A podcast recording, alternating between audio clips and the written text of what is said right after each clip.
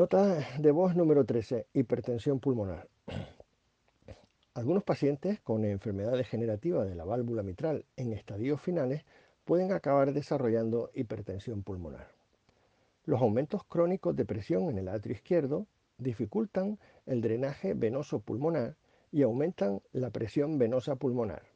Si este aumento supera los 25 milímetros de mercurio, las arterias pulmonares reaccionan con una vasoconstricción neurogénica que lo que trata es limitar el flujo sanguíneo a los pulmones.